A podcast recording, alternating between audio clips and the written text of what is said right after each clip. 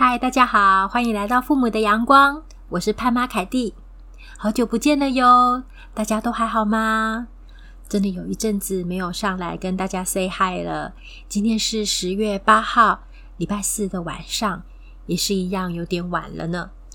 今天呢、啊、是十二十四个节气当中的寒露，寒露呢等于是深秋的一个开始，所以真的天气啊有越来越凉，然后今天晚上还下了雨。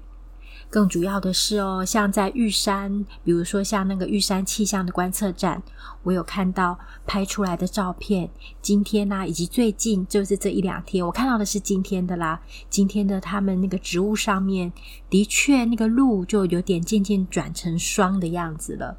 所以早上、晚上气候都是还蛮偏凉，甚至有点点冷的那种感觉。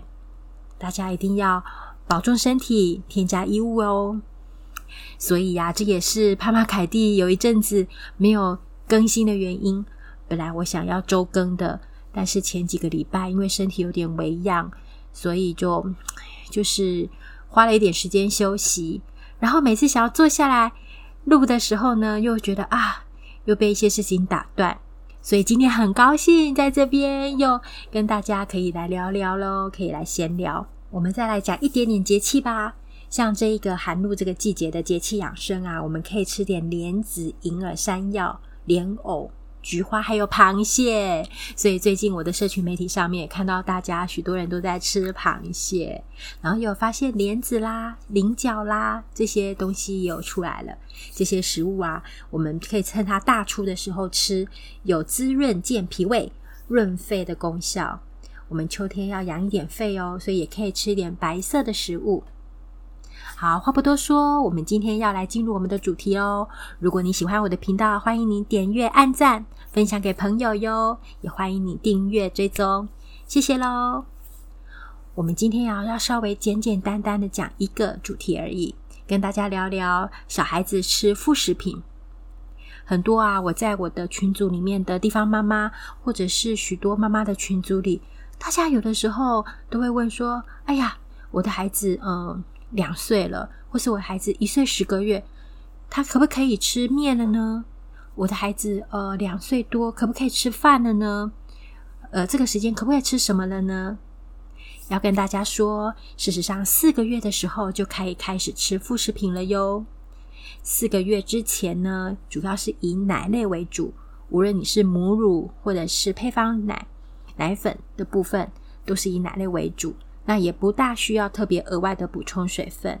但是四个月以后呢，我们就可以开始进入副食品，也就是说辅食的这个阶段。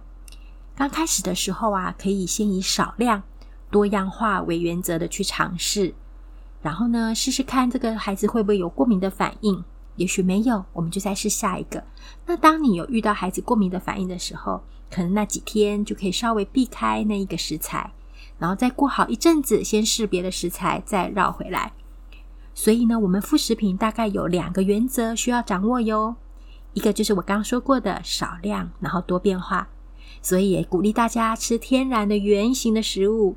这个“原”是原来的“原”哟。因为那一天啊，有朋友一直在问，所以我们就在开玩笑说：“哦，我们要吃呃蛋黄酥，呃不能够吃凤梨酥，因为蛋黄酥是圆形的，呃，千万不是这样子哦，它是原来的意思，圆形的食物。因为圆形的食物它是真正的食物，天然的食材，比如说菜啦，或是稻米啦、五谷根茎类啦、奶蛋鱼豆肉类啊这些天然原来的食物。”它不是食品，不是精致加工过后的食品，这样子对孩子是好处很多的。因为精致加工过的食品里面呢，它会有一些食品的添加物。当然，食品添加物并不是不好，而是对于那么小的孩子而言，吃天然的食物是最好的，里面有大自然的营养。好，第一个原则呢，我们需要掌握的是少量多样化。就是不要让孩子吃的食物太过单纯。第二个呢，要以汤匙来作为喂食的这样子一个方式，不是，而不是用奶瓶喂哦。所以即使是你是米糊或者是各样的糊状的物，如果放在奶瓶喂，事实上对孩子呃学习吃副食品，或者是对于他的咀嚼功能的发展，咀嚼功能也影响到了孩子说话哦，还有各样的，比如说这咀嚼这边的肌肉，还有舌头这边功能的发展，说话呀，还有各样的整体的发展，都是有影响连带关系的。所以要记得，我们用汤匙来喂，而不是放在奶瓶的里面。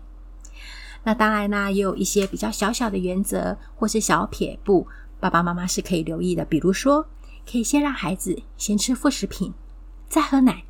因为呢，四个月开始的孩子他还是会需要喝奶，但是呢，这个时候我们可以先让先吃副食品。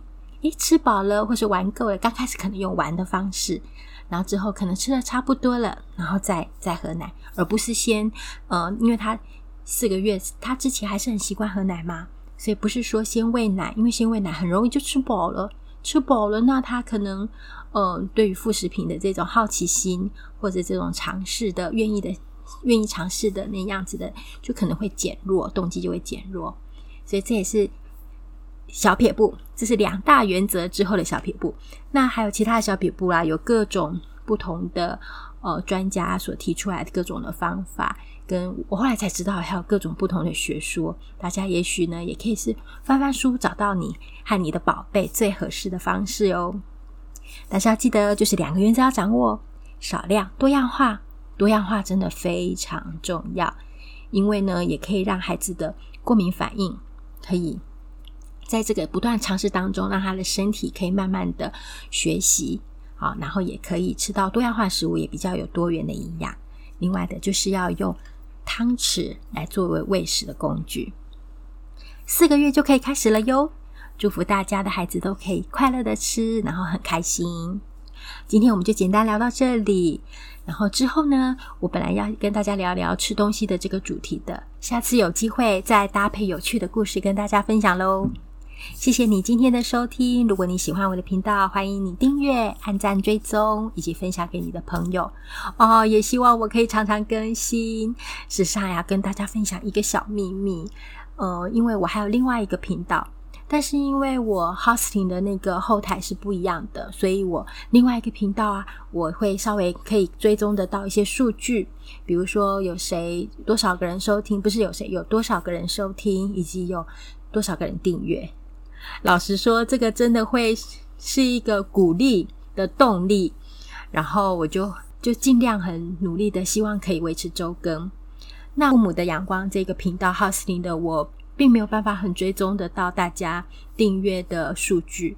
老实说，真的心理上面就会有有不大一样。看得到数据的会被鼓励耶，所以欢迎大家跟我交流，然后也可以追踪我或是订阅我的频道，给我鼓励。虽然这里我比较看不到订阅的数字，但是呢，我可以看得到大家听的状况，真的很谢谢大家的收听，也很开心在空中跟大家相会。好啦，那今天就到这里喽。祝福大家在双十的连假有美好的假期。上个礼拜是中秋假，这礼拜是双十假，很难得，他们两个也可以继续的接续在这里。我还记得啊，上次这样子是好几年前的事了。所以祝大家连续的这两个假期呢，都有非常美好的时光，也有很充分的休息。出去玩的也都很开心，在家里休息的有很好的休息。那先这样子喽，大家晚安，拜拜。